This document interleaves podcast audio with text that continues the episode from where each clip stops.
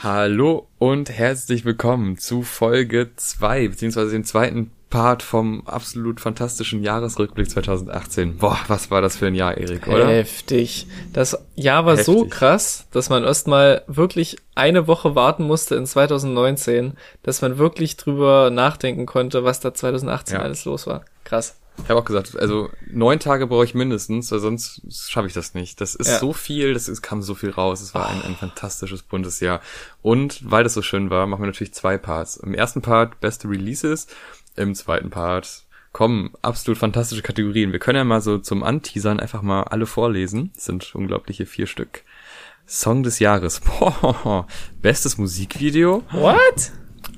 Beste, in Klammern, persönliche Neuentdeckung. Oh, da wird's persönlich. Das ist auch mal spannend. Persönlich. Das wollen die Leute hören.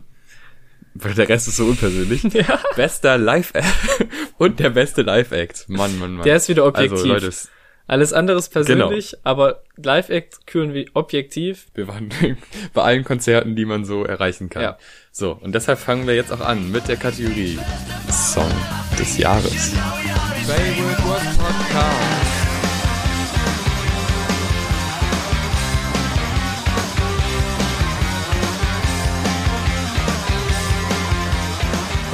Eine Kategorie. Wir haben dieses Mal fünf Lieder. Und ich meine, wenn man äh, zeigen will, dass eine Kategorie sehr auf einen selber bezogen ist, dann nimmt man auf Platz fünf Cassie Tetris mit Beach Life in Death. Weil das wirklich ein Lied ist, was also persönlicher geht's eigentlich gar nicht. Ähm, das Album Twin Fantasy kam schon vor sieben, acht Jahren raus ähm, aber tatsächlich mit einer unglaublich schlechten Qualität vom, vom Sound her. Und dann hat sich der Sänger von Casty Tetris gedacht, ach, das mache ich dann nochmal komplett neu und bearbeite alles mit neuester Technik und füge hier und da was ein. Und raus kam ein immer noch sehr gutes Album, nur dass man es dieses Mal vernünftig hören kann. Und vor allem den Song Beach Life and Death. 13 Minuten geballtes Gitarrengeschrammel, ruhige, traurige, der ist immer so eine, so eine weinerliche Stimme, der Sänger. Also wirklich so, als ob der stundenlang geheult hat und sich nicht mehr sicher ist, ob er jetzt äh, sich umbringen will oder doch nochmal den Tag starten möchte.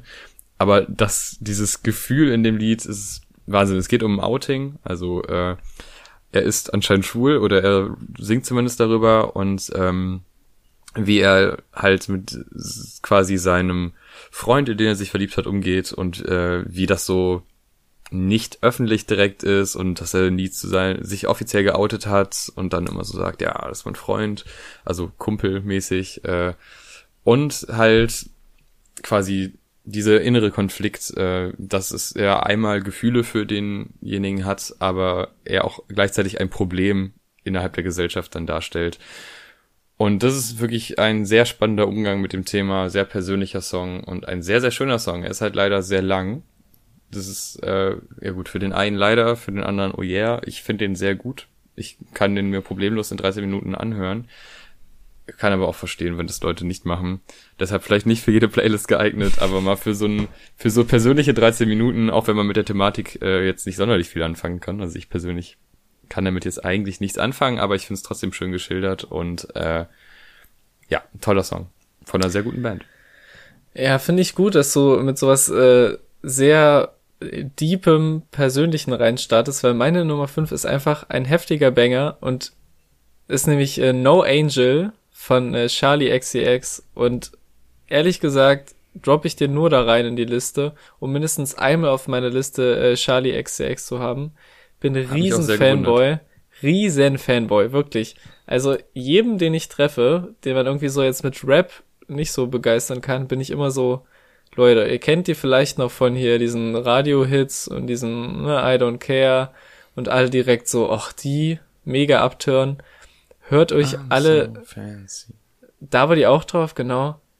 Hört euch alle Releases der letzten zwei oder drei Jahre oder so von ihr an. Einfach eine richtig krasse Künstlerin, richtig interessante Banger, teilweise mit unter anderem Sophie, die ich leider auch nicht äh, platzieren konnte in irgendeiner der Listen, auch ein gutes Album gemacht, was äh, nicht in Part 1 dieses Jahresrückblicks gelandet ist.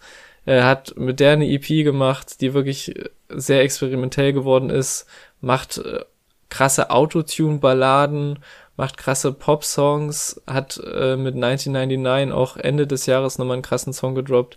Also ich bin ein riesen Fanboy von ihr und der Song steht exemplarisch für ein sehr tolles äh, Charlie XCX Jahr.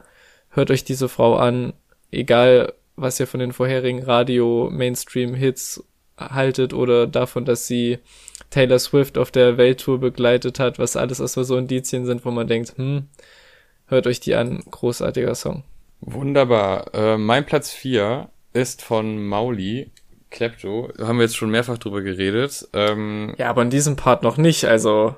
In diesem Part noch nicht, ja, aber die, der wahre Fan hat natürlich alle anderen Folgen auch schon gehört. Ist ja klar. Der wahre ähm, Fan hat Folge 1 und 2 auch nochmal gebinged, bevor er die hören kann, weil genau, das genau. gehört dazu, ist so ein Gesamt. Zur Vorbereitung, ja. Ja. Das stimmt. Wir sehen das auch. Also, Mauli Klepto, ein wunderschöner Song. Ähm, äh, es geht um Diebstahl, es geht um Ladendiebstahl und das Gefühl, was man dabei hat. Es, auch dieser Song betrifft mich eigentlich 0,0. Mhm. Aber die Art und Weise, wie der, ja, das muss ich jetzt sagen, ähm, die Art und Weise, wie er das harmonisch löst, die Art und Weise, wie er mit äh, diesem Beat, also wie der sich so leicht aufbaut, wie der sehr Synthesizer-lastig und sehr ja, sowohl düster als auch euphorisch klingt. Das ist einfach ein unglaublich schöner Beat, gepaart mit Maudis auch sehr schönen Stimme und einem Ohrwurmfaktor. Das ist einfach ein Lied, das begleitet einen durch den Tag. Und äh, ja, einfach top. Das auch das beste Lied von dem Mauli-Album, deswegen hier auf Platz 4. Ja, bei mir auf Platz 4 ist ähm, die erste Single eines Albums, äh, das noch nicht rausgekommen ist, auf das ich mich aber sehr krass freue. Und zwar Abendland von Jessin, was ein äh, sehr politischer Song ist und äh, auf jeden Fall sehr Bock auf das Album macht. Ähm, Jessin vom bisher nur bekannt im Duett mit dem deutschen Sprechgesangskünstler Audio 88 und die sehr ähm, ja, deren Mucke bisher so sehr auf so bisschen hassen, Druck ablassen, ja, sehr aggressiv war irgendwie und der deswegen jetzt auch auf die neuen Songs teilweise komische Reaktionen bekommt irgendwie von Fans, weil die, weil er Autotune benutzt in neuen Songs. Furchtbar. Also was fällt ihm ein, zu machen, auf was er Bock hat als Künstler? What? Ähm, und ja, der Song ist äh, sehr persönlich, kann auch sehr empfehlen, äh, die Interviews oder die Podcast-Auftritte, die er in letzter Zeit hatte, nachzuholen, weil er wirklich äh, sehr viel Preis gibt zu dem Song, ähm, der so ein bisschen eine andere Perspektive gibt, so derzeit auf die auf die Flüchtlingsdebatte und auf die politische Situation im Land, weil sonst immer viel andere Seiten irgendwie gezeigt werden. Und der Song schildert das Ganze so aus der Sicht eines äh, Sohns eines Migranten, der halt Angst vor dem, was noch politisch auf uns zukommt, äh, was aus dieser wirklich sehr hasserfüllten Debatte überhaupt werden soll, in der sich die Fronten so krass verhärten. Und er, ja, sieht sich halt als jemand, der sich hier zwar zu Hause fühlt, aber trotzdem immer noch diese Kälte spürt und diesen Hass. Und das ist wirklich äh, eine sehr interessante Perspektive, sehr gut geschrieben, sehr eloquent verpackt, auch mit einem sehr tollen Video und auch einem, äh, worauf ich auch nochmal eingehen wollte, eine sehr geniale Idee fürs Outro, in dem ähm, sein Vater ein Gedicht auf Arabisch vorliest. Und äh, seine Idee dahinter war quasi, dass er nicht preisgibt, um was es da geht. Und das hat auch, so viel kann ich verraten, hat irgendwie, so wie ich das mitbekommen habe, mehrere äh, Formen des Arabisch werden da vorgelesen, so dass es nicht eindeutig leicht zu übersetzen ist. Und seine Idee ist halt, dass Leute, die der Sprache nicht mächtig sind, ähm, jemanden, der Arabisch spricht, fragen müssen, um dahinter zu kommen, was er da im Outro sagt. Und das ist quasi so in einem Song über dieses Thema noch so eine, ja, integrative Idee. Klingt jetzt so ein bisschen oberflächlich, aber auf jeden Fall ein sehr guter Twist, der noch oben drauf kommt auf diesen sehr guten Song. Hört euch das an, wenn ihr es nicht auf dem Zettel habt. Freue mich aufs Album Yes in Abendland. Platz drei ein äh, vielleicht nicht ganz so durchdachter Track wie deiner, dafür aber wahrscheinlich ein äh, etwas antreibender Track. Vince Staples mit Don't Get Chipped featuring J-Rock. Ähm, auf einem eh schon sehr schönen Album ein Lied, was noch ein bisschen mehr heraussticht aufgrund seines Tempos, aufgrund des Flows von Vince Staples, der eh schon immer sehr spannend float, aber da finde ich besonders gut mit dem mit dem äh, Beat harmoniert und dann hat man halt diese wirklich perfekte Hook von J-Rock.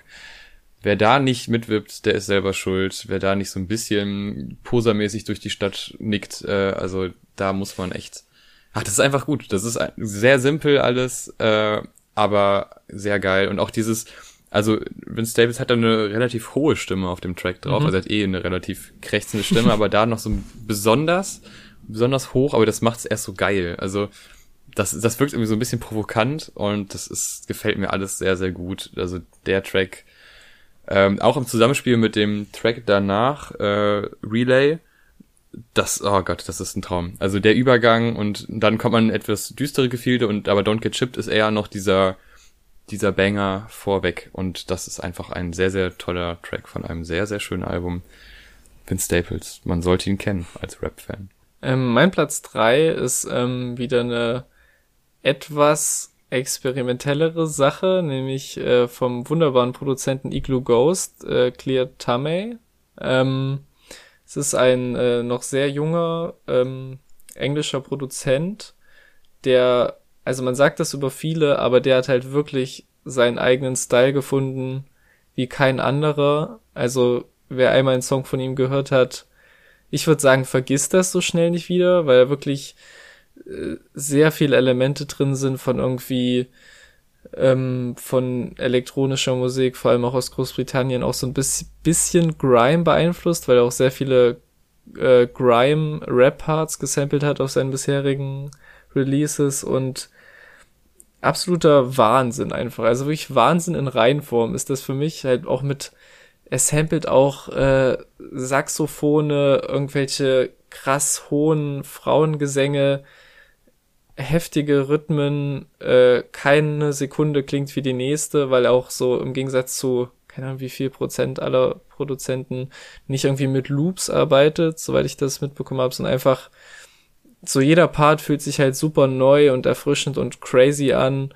Und äh, dieser Song ist wirklich exemplarisch dafür. Er hat in diesem Jahr zwei EPs rausgebracht, äh, gleichzeitig, die auch sehr gut sind und auf dem Song rappt er in einer Fantasiesprache.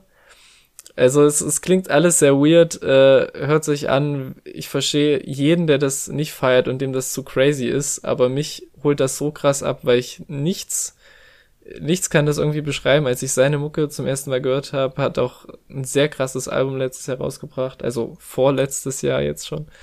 Ähm, nichts hat mich irgendwie so weggeblasen, wenn der Song anfängt und passiert, was halt passiert in dem Song und man wirklich einfach nur in awe ist vor lauter Sachen, die da los sind. Also es ist wirklich absolute ADHS Mucke, hört rein. Mein Platz zwei ist Reborn von Kitsy Ghosts.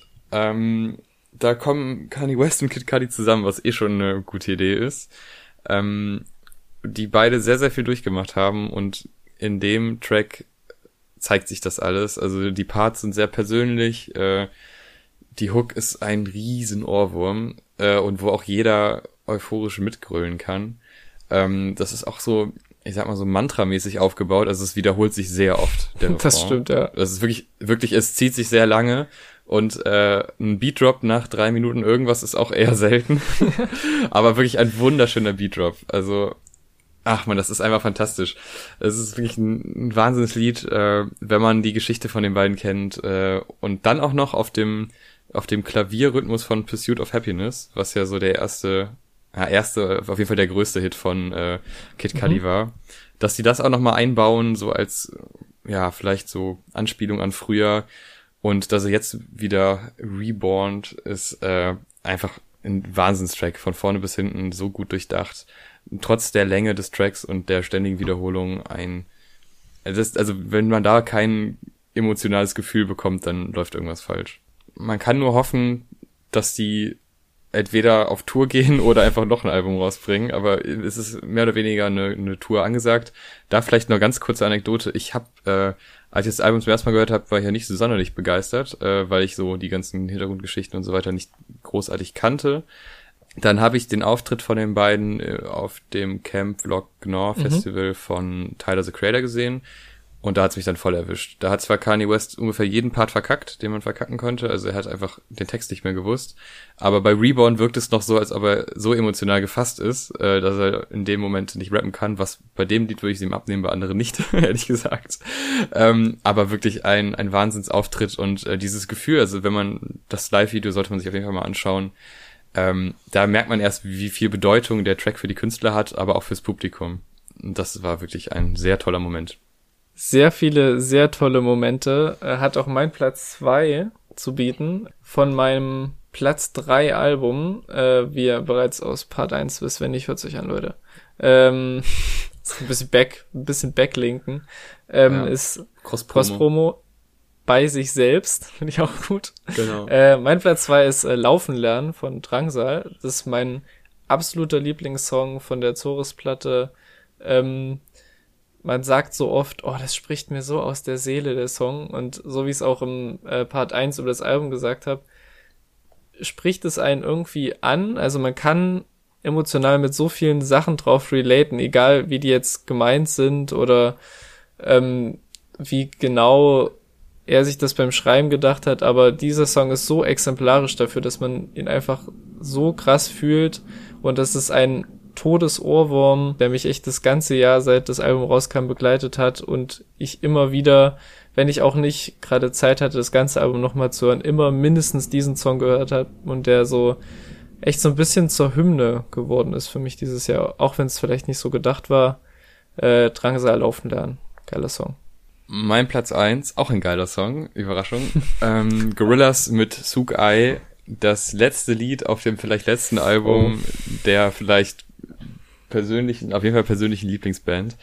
Ähm, ich war eh schon die ganze Zeit so ein bisschen überemotional bei dem Album, weil es war so, oh Gott, es kommt und danach nichts mehr, bitte sei gut und nicht irgendwie komisch und dann war es gut, die ganze, es war die ganze Zeit gut, also der erste Track, äh, Humility, was auch eine Single wurde, wieso auch immer, äh, das hat mich nicht so abgeholt, da dachte ich so, ja, okay, hm, aber dann geht's mit Trance und so weiter und dann, ach, das Album ist einfach richtig schön äh, und dann ist man schon durch die zwei Lieder davor in diesem emotionalen Modus und in so einem Abschiedsmodus und dann kommt das Lied und das hat alles. Alles, was Gorillas jemals gut gemacht hat, ist vereint in diesem Lied. Es ist düster melancholisch, es hat trotzdem so eine Art Dance-Beat, so ein bisschen brasilianisch irgendwie so die Richtung. Ähm, also so, so tanzbar, sag ich mal, dann trotzdem aber auch sehr elektronisch, dann, ah, da kommt, es baut sich so schön auf und es ist wirklich also das, das Lied, da hatte ich äh, durchgängig Gänsehaut und ein kleines Tränchen im Auge, mhm. vielleicht auch zwei, weil das einfach, äh, also ein unglaublicher Track. Nochmal ganz zum Ende und auch das Ende, ganz am Ende spielt er nur noch das Klavier, diesen Rhythmus und ah, wirklich, hört das mal an, das ist einfach, ja, das hätte auch irgendwie mehr Aufmerksamkeit gebrauchen können. Ist allerdings natürlich auch kein Lied, was man im Radio spielt, weil man will ja nicht, dass alle weinen im mhm. Auto äh, sondern eher gute Laune haben. Aber das ist wirklich der perfekte Abschluss für eine Band, die äh, mich sehr geprägt hat und deshalb definitiv meine Nummer eins, Sugai von Gorillas. Meine Nummer eins ist äh, Vorwort von OJ Kimo, ein Song, den wir auch schon in unsere Playlist gepackt haben, der wirklich, also ist ja mein Nummer eins Song des Jahres, aber auf jeden Fall sowieso einer der besten Rap-Songs des Jahres aus Deutschland, sowieso echt un unerreicht, so in seiner, in der krassen Produktion von Funkvater Frank mit dem äh, Shook One Sample von Mob Deep. Super geil nach 2018 geholt. Ein Beat, der sich so krass aufbaut, mit den Inhalten sich immer weiter zuspitzt und mittendrin ein bisschen droppt. Also das ist halt das Geile an dem Beat. Der ist nicht so eindeutig einzuordnen, so da baut er sich auf, da geht's los, dann kommt das Outro, sondern der hat so krasse Übergänge und passt so perfekt zu dem, was OG Kimo auf dem Song sagt. OG Kimo Forward, bester Song des Jahres, period. Das möchte ich auch nochmal unterstützen. Das ist jetzt nicht in meiner Top 5 drin. Ja, aber warum? OG Kimo Forward ist ein, ja, weil da andere fünf tolle Tracks drin sind. Ähm, auf jeden Fall, OG Kimo möchte ich aber auch nochmal positiv hervorheben. Es ist natürlich nicht zugänglich für jeden aber es ist ein unglaublich guter Track. Wie alle diese fünf Tracks von dir und von mir. Und äh, man hört ja nicht nur, man schaut ja auch. Und zwar die besten Musikvideos 2018.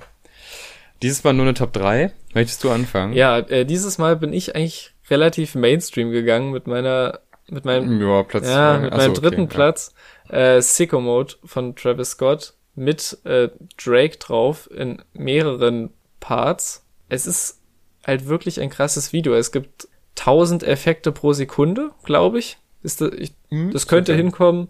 Ja. Super unterhaltsam. Immer passiert irgendwas. Krasse Ideen. Ich, also auch super passende Übergänge zu dem Song, der schon sehr viele Übergänge hat, die sie natürlich dann auch im Video widerspiegeln müssen. Äh, viel mit Farben gespielt. Einfach auch krasse Kamera, Special Effects, Tricks, alles. Und das halt auch mit einer, also nicht nur, okay, die hatten die krasse Idee oder die und die zieht sich dann so durch, sondern irgendwie gefühlt kommen die geilen Ideen im Sekunden- und Minutentakt. Und äh, das würdige ich mich mit äh, Platz drei, Auch wenn es natürlich die meisten auf dem Schirm haben werden, aber es ist einfach ein krasses Video. Also ich finde, das Video passt sehr gut zum Ja. Song. Also das, das spiegelt wirklich die Art und Weise, wie der Song auch auf einen wirkt, sehr gut wieder. Ich habe auf Platz drei zur Abwechslung mal Vince Staples mit Fun, weil da tatsächlich äh, das Konzept des Videos äh, mich überzeugt hat. Und zwar ist es in einer Google Street View Sicht äh, gedreht ähm, aus seiner aus seiner Hood. Ähm, er wandert von A nach B immer wieder in diesem klassischen Street View. Äh, wir gehen eine Straße weiter und dann bildet sich da was auf. Dann gibt es einen kurzen Videoabschnitt, dann wieder Standbild, Street View geht weiter. Und ähm, als wäre das nicht schon eine Idee, die super ist, ist das äh, am Ende noch mit einem kleinen Twist behaftet, das Video. Denn dann zoomen wir nicht aus Street View raus, wir zoomen aus dem Laptop oder aus dem äh, PC raus. Und da ist dann ein klassischer weißer Junge, wie wir es auch sind, am PC und guckt sich an, was so krasses in den Ghettos abgeht äh, und findet das alles sehr unterhaltsam und hat einen Free Codec äh, Poster ähm, und wird dann von der Mom gerufen, äh, dass er essen kommen soll oder irgendwie runterkommen soll, macht dann panisch den Laptop aus und rennt nach unten. Und das ist einfach, es spiegelt wirklich äh, ja eine äh, eine Zielgruppe von diesen Rappern sehr gut wider. Denn äh, man hat schon durchaus Spaß an der Lebenslage, in der die sind und guckt sich das dann an und ist fasziniert, will aber mit der Welt nicht wirklich was zu tun haben, außer halt über den Bildschirm und dann auch noch dieser dieser kleine Move von wegen äh, panisch den Laptop ausmachen, weil Mutter ruft, Ja. äh, weil man nicht mit Hip-Hop in Verbindung gebracht werden will, fand ich eine sehr, sehr, sehr gute Idee und da sieht man wieder, dass Vince Staples das Game durchschaut hat. Und deshalb zu Recht äh, in jedem Ranking ist einfach. Genau wie Mhm. mein Platz zwei fällt mir gerade auf, der auch in äh, allen. Rankings drin ist. Ähm, das geniale äh, Split-Video von Drangsal zu den Songs Eine Geschichte und Und Du. Erstmal vorab, ich liebe Split-Videos. Einfach weil zwei Songs in einem Video. Besser als ein Song in einem Video. Genial. Und ähm, Ja. ich, ich mag das halt auch generell jetzt ein bisschen abschweifend, aber ich mag das auch bei Rappern, wenn du als Albumpromo irgendwie so zwei oder drei Songs irgendwie in ein Video packst, wo dann jeweils nur ein Part angeteased wird. Und dann kennt man einen Part und mag die Songs. Und wenn man dann das Album hört, kann man die ganzen Songs hören. Genial. Ähm, aber in diesem Fall zündet die Idee auch sehr krass. Es ist, das Video hat wirklich super Shots, richtig krasse Bilder und vor allem ein Lars Eidinger, in der besten deutschen Schauspieler aktuell auf jeden Fall, hat auch dieses Jahr, war er glaube ich in jedem deutschen Film, der gut war. Krasses Video, äh, auch hat sich Drangsal sich porträtieren lassen von Daniel Richter für das Video, was man auch nur so im Hintergrund sieht. Also äh, super viel Aufwand für das Video, was äh, zu wenig gewürdigt wurde, was auch noch daran liegt, dass das Video nicht auf YouTube beworben werden kann, weil man sich einloggen muss und 18 Jahre sein muss, um das Video zu sehen, weshalb es irgendwie bei so, ich glaube, 20 bis 30.000 Aufrufen umherdümpelt, was definitiv zu wenig ist. Also, äh, liebe Ultras unseres Podcasts, macht euch einen YouTube-Account, der mindestens über 18 ist. Wer macht sich einen YouTube-Account mit unter 18? Also, Also, auch, ja. Wer, der unter 18 ist, macht sich irgendwo, wo er es freiwillig angeben kann, einen Account, der unter 18 ist. Ja, für, für diesen Aufwand wird es zu wenig gewürdigt, dafür, dass man es auf YouTube so nicht finden kann, sondern auf den Kanal gehen muss. Und da findet man dann erst das Video. Mein Platz zwei hat einen kleinen Zeitsprung mitgemacht und ist deshalb erst im Jahr 2018 erschienen, denn der ursprüngliche Song ist aus dem Jahr 2017 von dem vielleicht besten Album 2017, Flower Boy von Tyler, the Creator und das Lied See You Again ein wunder, wunderschönes Video. Es, die ganze Ausstattung, die ganzen Kostüme, die ganze Idee mit dem Schiff und äh, dem, dem ähm, Abflug, wie nennt man das? Die Abflugrampe für, für Kampfjets und so Zeugs. Ähm, unglaublich schön designte Set, äh, ganz tolle Ideen, wie man äh, das noch lustig verpackt, indem er dann über die Köpfe rennt und so weiter und so fort. Also wirklich vom, vom Stil her das schönste Video dieses Jahr und äh, zu einem der schönsten Songs aus dem Jahr davor.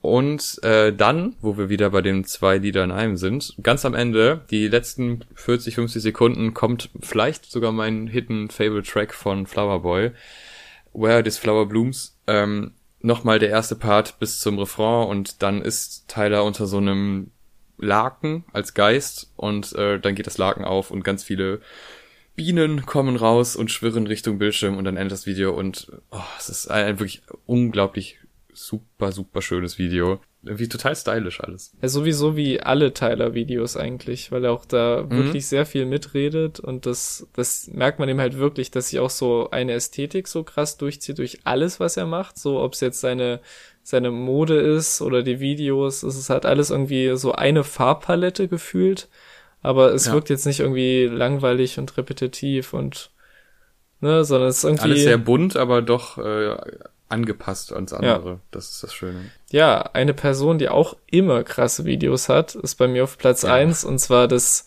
Video zu ASAP Forever von ASAP Rocky, äh, was glaube ich die erste Single war jetzt im Vorfeld vom neuen Album, die sich auch nochmal geändert hat, die im, äh, in der Albumversion Kid Cudi noch drauf hat äh, was bei dem Video noch nicht der Fall war. Ähm, der hat wirklich in diesem Jahr, er und sein Team, viele krasse Videos abgeliefert, aber das steht, sticht für mich immer noch so heraus, so mit dieser Idee, mit diesen heftigen Shots, die sich so überschlagen und diesen ganzen, wenn dann noch dieser Effekt kommt, wo so sich das so Sachen auf ihn drauf projiziert werden, wie so eine Folie, die sich über sein Gesicht legt und da sind so viele krasse Ideen in diesem Video. Äh, ich, es wurde auch lustigerweise mit einem Dozenten von mir, wo wir so ein bisschen so Videosachen analysiert haben, der auch äh, äh, in der Praxis als Kameramann ist, war dann so, ja, ich finde Musikvideos sind auch immer krasse Beispiele für was gerade so das State of the Art ist. So habt ihr irgendwie Videos, die man sich angucken könnte und da wurde dann dieses Video vorgeschlagen und allein wie wir mit unserem Dozenten das ASAP Rocky Video auf dem Beamer durchgegangen sind und er so versucht hat, Erklärungen zu finden, wie sie das gemacht haben und so, ja, das, äh, ja, das war ein Effekt und äh, so, das war schon ziemlich geiler Moment und äh, unter anderem für das, aber auch generell für ein heftiges Video mit super vielen interessanten Ideen ist das mein Platz eins. Mein Platz eins ist Mainstream ähm, ist wahrscheinlich jedem bekannt, aber es ist halt auch einfach ein mega Video. Childish Gambino, This is America. Jeder kennt die Schussszene, jeder kennt die zweite Schussszene. Es ist Spoiler einfach doch jetzt hier nicht das Video. Ja, ja, wer das nicht, wer das nicht kennt, also, also bitte. Als Musikfan muss man das kennen. Ähm, ein sehr, sehr schöner Song, der auch in so einer Industriehalle gefilmt wurde, dann das Video äh, Childish Gambino oberkörperfrei äh, tanzt sich da Richtung Gitarrenspieler, dann ikonische Szene, er schießt und es ist einfach, also das hat so viele WTF-Momente, dass es halt einfach mega unterhaltsam ist und der Song, also ich glaube, der Song ist schon sehr gut, aber durch das Video wird der noch mal um einiges besser. Ja.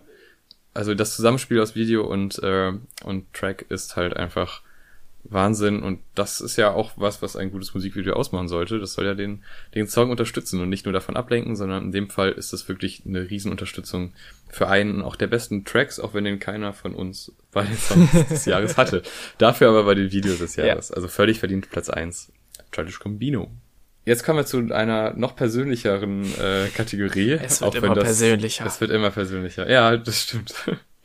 Also, beste persönliche Neuentdeckung drei Nominierte, beziehungsweise drei, die es in die Top 3 geschafft haben von uns jeweils. Äh, ich glaube, ich fange jetzt wieder an, weil, ne, du warst letztes Mal. Get Well Soon. Schon in der ersten, äh, in der, im ersten Part des Jahresrückblicks erwähnt, mein Top 3 Album und eine Musik, von der ich nie dachte, dass ich sie feiern werde. Eine Musik, von der ich nie dachte, als ich das Cover ge gestartet habe, dass ich das überhaupt mal hören werde. Und dass es nicht Metal ist, weil ich dachte, es wäre Metal-Album. Ist es nicht gewesen, sondern ein äh, orchestrales, äh, Rock-Pop-Album, so die Richtung, sehr experimentell, sehr schöne Stimme vom Sänger. Man merkt, dass der auch einfach äh, sehr, sehr viel Instrumente spielen kann und sehr genau weiß, was gut klingt. Ähm, ja, einfach ein ganz ausgefallener Künstler, auch eins der schöneren Konzerte dieses Jahr in der Kölner Philharmonie, ist auch ein Video auf unserem Kanal.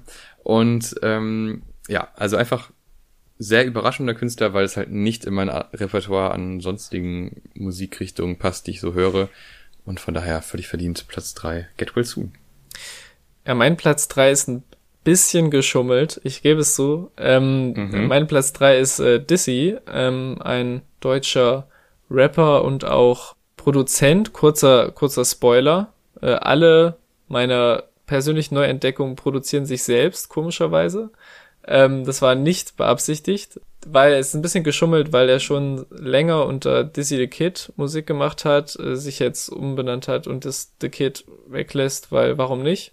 Ist einfacher, kann man leichter googeln und äh, ist wirklich ein sehr interessanter Typ. Hat auch ein bisschen eine andere Geschichte als gefühlt viele andere Rapper in Deutschland. Er hebt sich durch tausend Sachen irgendwie von allen ab, durch die Produktion, die auch irgendwie irgendwie sehr krass äh, elektronisch inspiriert sind zum Beispiel, aber auch so ein bisschen, teilweise kommen so Singer-Songwriter-Einflüsse fast schon durch auf manchen Songs. Sehr weirde Mischung irgendwie, die aber sehr gut funktioniert, äh, hat auch so durch diese Story, dass er so im, wie andere es nennen würden, ostdeutschen Hinterland äh, groß geworden ist, auch so eine andere Story, andere Themen, die er dann anreißen kann als jeder nur 815 Rapper in seinen Songs hat vereint alle seine unterschiedlichsten Einflüsse irgendwie zu einem ganz eigenen Sound, hat auch äh, gute Songs mit Clouseau gemacht. Also, wer nicht so der Clouseau-Fan ist, zieht sich vielleicht mal die Dizzy-Songs mit Clouseau rein. Einer, von dem man auf jeden Fall noch richtig viel erwarten kann, der, glaube ich, im letzten Jahr erst so gezeigt hat, was er kann und der einfach noch krasser wachsen wird, habe ich das Gefühl. Und deswegen auf jeden Fall Dizzy reinziehen. So, meine Nummer zwei ist jemand, der seit äh, Ewigkeiten schon berühmt ist und bekannt, äh, geliebt und gehasst. Kanye West. What? Was, wo hast du den denn ausgegraben? Was ist... ja. ja, der ist ja dieser eine von Kitsy Ghost, ne? Ja. Ähm, auf jeden Fall. Ich weiß nicht, wie er untergehen konnte in all den Jahren, aber vielleicht war ich noch nicht bereit für Kanye West Musik. Ähm, und ich muss auch sagen, jetzt ist richtig äh, eine, eine Meinung die jetzt nicht so beliebt ist. Die ersten Alben von ihm sind zwar super, aber die holen mich überhaupt nicht ab. Also Stronger ist ein gutes Lied und Golddigger und so auch. aber äh, nee, da freue ich mich höchstens mal im Club, wenn's läuft. Aber ähm, die letzten Releases, also Kitsy Ghosts, ähm, Yee und The Life of Pablo, die höre ich zurzeit rauf und runter. Und irgendwie man muss so ein bisschen in seine Materie eintauchen und sich damit besch äh, beschäftigen und immer so ein, ich sag mal, so einen gesunden Abstand davon auch halten, um, äh, also jetzt gerade was die Persönlichkeit und sowas angeht, um jetzt nicht in dieses, diesen blinden Fan-Modus bei ihm abzustürzen, weil das sieht man sehr oft auch auf Twitter und so weiter, dass es da wirklich bedingungslose Fans gibt, die nicht, die nichts mehr hinterfragen und das ist alles ein bisschen, bisschen blöd, aber es ist auf jeden Fall eine sehr spannende Persönlichkeit der Typ und ein unglaublich guter Musiker der auch wirklich viele Wege geht, die sich andere Rapper nicht trauen und das trotz seines Status als äh, sehr, sehr erfolgreicher Künstler. Ähm, ja, und deshalb dieses Jahr auf jeden Fall meine Neuentdeckung Nummer zwei, weil jetzt bin ich eingetaucht in die Musik von ihm. Und man muss auch sagen, es gibt ja dieses äh, Zitat von wegen äh, Kanye Fans, äh, Kanye West Fans hören die Musik äh, für sich und nicht, äh, weil er es ist. Also man sieht das so auf sich. Und es ist nicht ganz falsch. Also man rennt mit einem anderen Gefühl durch die Welt, wenn man äh, Lieder von Kanye West hört. Hm. Und wenn das nicht äh, was Tolles ist, dann weiß ich auch nicht. Äh, mein Platz zwei auch schon angeteased in der ersten Folge unseres Podcasts, wann, die war doch, das ist doch schon ein paar Jahre her, oder? Mhm, Unsere ja, allererste ja, Folge. Klar. Deswegen erwähne ich neun Abonnenten hatten. Genau. Deswegen erwähne ich es nochmal vorsichtshalber. Äh, mein Platz zwei JPEG Mafia, unfassbarer Typ, sehr experimenteller Rapper, Produzent äh, aus Baltimore oder jetzt in der Baltimore-Szene ansässig. Das Album Veteran, was dieses Jahr rauskam, auch krasses Album, hat es nur gerade so nicht in meine Top 10 geschafft. Er samplet wirklich alles, was irgendwie was ihn irgendwie definiert. Er samplet irgendwelche Videospiele, die er krass findet. Er samplet den weirdesten Scheiß aus dem Internet, aber er samplet auch äh, Travis Scott. Also das finde ich bei ihm so interessant, dass er irgendwie so eine sehr experimentelle Indie artsy Attitude hat, so, aber trotzdem dann Interviews drüber redet, so wie sehr so ein gerade einfach Travis Scott pumpt oder irgendwelche anderen, sag ich mal, relativ mainstreamigen Sachen und man hört das auch so in seinen Songs, dass er auf jeden Fall eine gewisse Catchiness hat oder einen gewissen Mainstream-Appeal. Ich, ich wünschte, ich könnte noch Deutsch. Also ich, ich wünschte, ich hätte deutsche Worte für all das.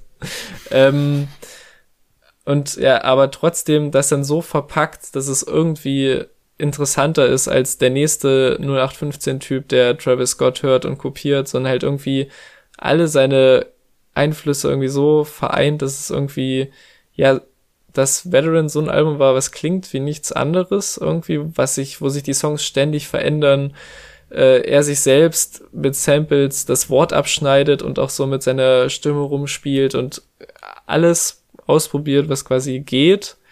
Und das ist halt so, man sagt bei vielen Sachen, dass sie irgendwie experimentell sind, aber das Album und sein Werk ist wirklich experimentell, weil einfach so so mit der Stimme spielt, wie es keiner macht, so mit seinen Beats spielt, weil er halt so die Macht über alles hat, sage ich mal, was er, weil er es ja alles selbst macht und einfach ich niemand anderes kenne, der das gerade so macht oder genau so macht.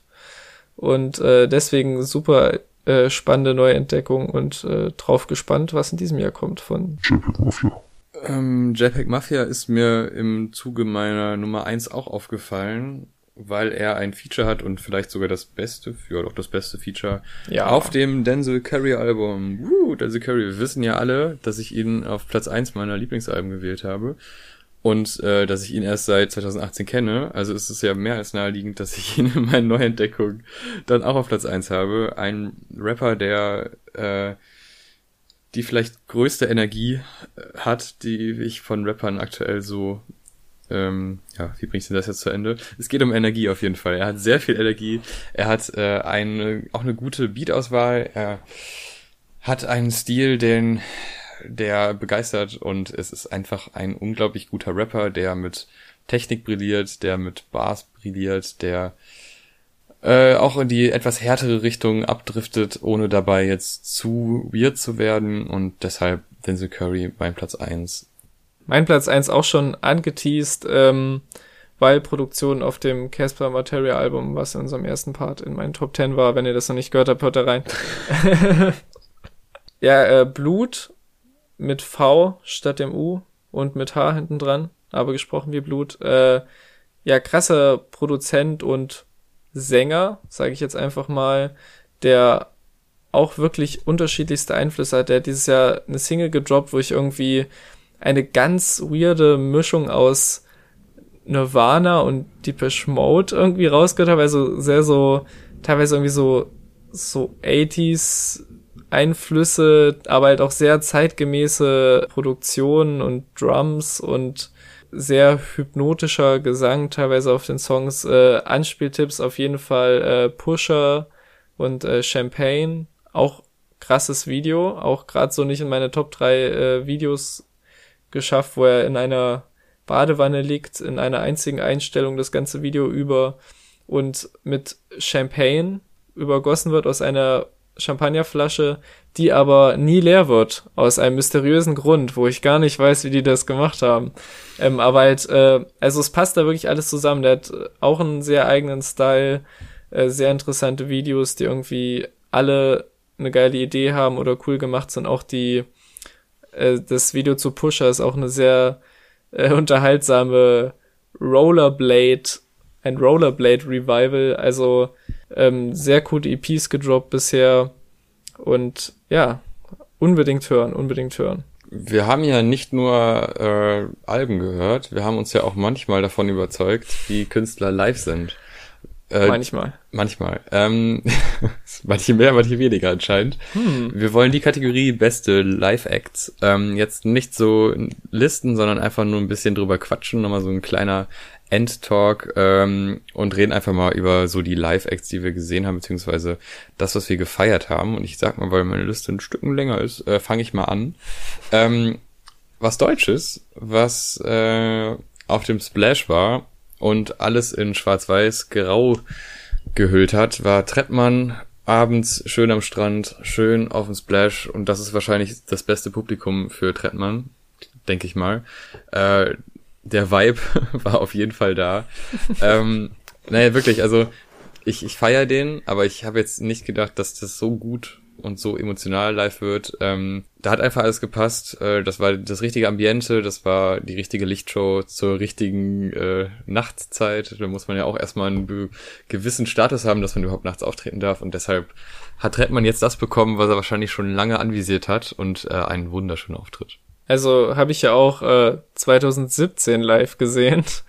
äh, sonst würde ich, wäre auf jeden Fall auch in der Top 3 ähm, guter Autotune Live-Einsatz was ja auch nicht bei allen so gut funktioniert irgendwie, muss mhm. man sagen.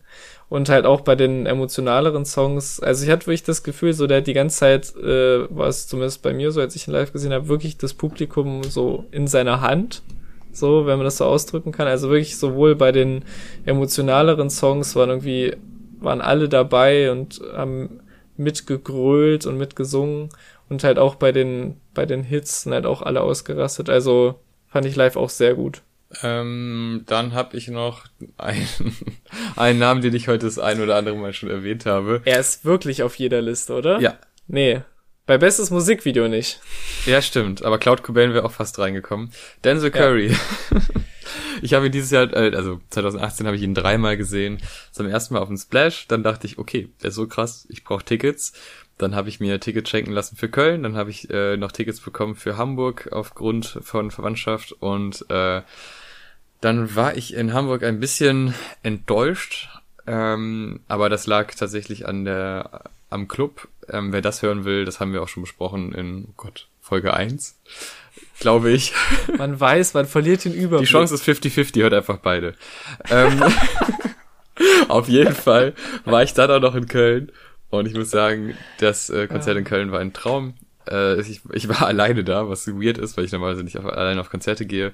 Aber in dem Fall war es nicht schlimm, weil dann konnte man sich schön in die Moshpits, äh, ich sag mal, in jeden Moshpit rein, wie man will, ohne darauf zu achten, wo denn äh, Personen sind, die man kennt. Äh, und das hatte ein sehr befreiendes Gefühl und ähm, die Stimmung war fantastisch. Genaueres dazu hört man aber wirklich in der anderen Folge, da habe ich sehr lang drüber geredet. Meine wirklich auf jeden Fall beste Live-Erfahrung dieses Jahr war A zum J in Hannover. Ich bin selten so einfach so selig aus einem Konzert herausgelaufen. Man hat es ja häufig so, dass man irgendwie rauskommt, ah, war geil und hier, ja, bei dem und dem Song, ja, war richtig gut und so. Aber ich hatte wirklich dieses, die ganze Zeit über, ab dem ersten Song, war es ein richtig, also die Stimmung war wirklich so perfekt irgendwie.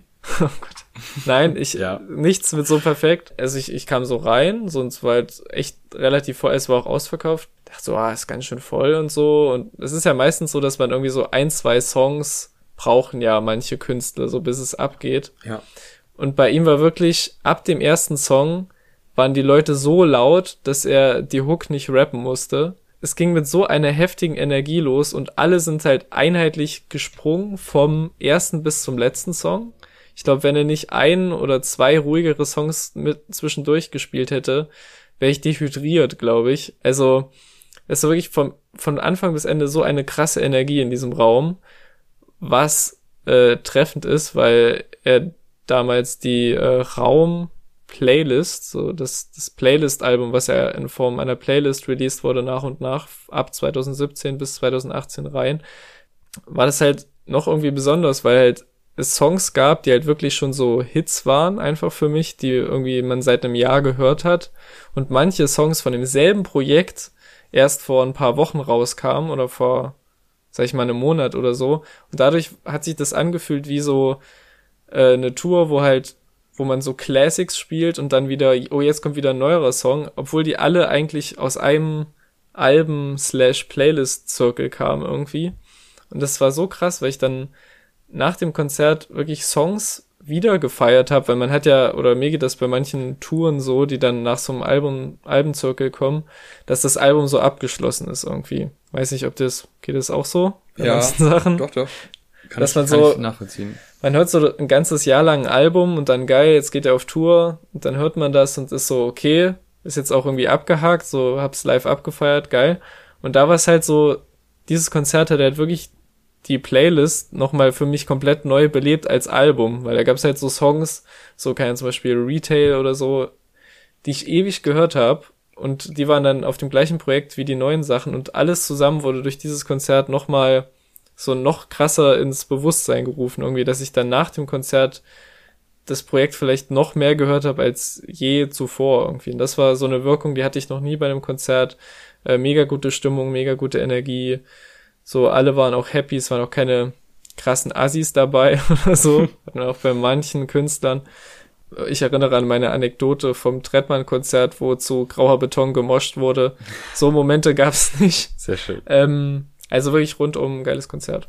Ähm, mein letzter Pick äh, ist das Ende vom Splash, mein persönliches Ende vom Splash. Es war zwar noch J. Cole danach, aber da hatte ich schon da haben die Paracetamol nicht mehr gewirkt und ich hatte nur noch Fieber und saß und konnte nicht mehr richtig aufstehen. Aber bei Tyler the Creator, was äh, mit der Hauptgrund war, wieso ich überhaupt zum Splash gegangen bin, ach, da war noch mal, da kam noch mal alles zusammen. Da kam drei Tage schönes Festival zusammen in einem eine Stunde zwanzig Auftritt oder so, wenn überhaupt vielleicht auch nur eine Stunde, aber es war einfach fantastisch. Bühnenwild war geil, es war ähm, quasi Leinwand, wo man, äh, also LED-Wand, wo man aber drauf stehen konnte und dahinter noch eine Wand. Das ist so eine Illusion von, er steht so in der Mitte von einem einzelnen LED-Bild und das war, sah richtig gut aus. Ähm, davor war wenn Staples, äh, was ich nicht, den habe ich jetzt nicht in die besten Live-Acts getan, weil ich da sagen muss, da war ich vielleicht der beste Zuschauer, aber ich weiß nicht, wie gut der Live-Act war, weil er war, glaube ich, durchschnittlich gut, aber ich habe es halt überdurchschnittlich gehypt und animiert. Äh, aber bei Tyler war dann halt auch, äh, waren alle voll dabei. Also wirklich, man konnte nicht ausweichen. Man, äh, also so, so Momente wie Who That Boy oder Ain't Got Time, das sind oh. einfach Moshpits, die vergisst man so schnell nicht wieder, weil die, die Energie bei Who That Boy ist einfach Wahnsinn dieses Intro, was sich da aufbaut und diese Freude in jedem Gesicht, so jetzt gleich geht's los und oh mein Gott, äh, das war genial. Und dann hat er aber auch die ruhigen Lieder wie See You Again ganz am Ende oder auch so ein Boredom, was man einfach mal genießen kann. Da ist einfach die Mischung. Das ist nicht nur Eskalation, sondern halt auch was zum Genießen und äh, dann noch so alte Lieder wie I Fucking Hate You, was irgendwie auch ganz schön emotional war in dem Moment. Es war ein sehr, sehr schönes Konzert und wirklich vielleicht sogar, also in diesem ganzen das war halt der perfekte Abschluss für dieses Festival, für mich persönlich. Tyler the Creator hat äh, mein Splash-Erlebnis rund gemacht. Und deshalb ist das auf jeden Fall was Erwähnenswertes. So, Erik. Wir ja. sind durch, ne? Mensch, was ein Jahr 2018 und 2019 das war 2018. wird bestimmt noch toller. Und wir sind dabei. Ist das nicht Wahnsinn? Live dabei diesmal. Ich vermute, mit mehr als zwei Folgen in diesem Jahr. Das ist ja. nur so eine Vermutung. Aber ich hoffe es stark. Ja. So, wir bedanken uns auf jeden Fall fürs Zuhören. Äh, schreibt dir die Comics, was euch gefallen hat. Ja, aber es wäre tatsächlich interessant zu wissen, äh, jetzt ohne Ironie, äh, was, ja. äh, was denn Zuhörer so hören. Vielleicht äh, haben wir was richtig Wichtiges verpasst. Kann gut sein. Ja, dann sagen wir mal Tschüss und bis zum bis zur nächsten Folge oder bis zum nächsten Jahresrückblick. Ciao. Ciao.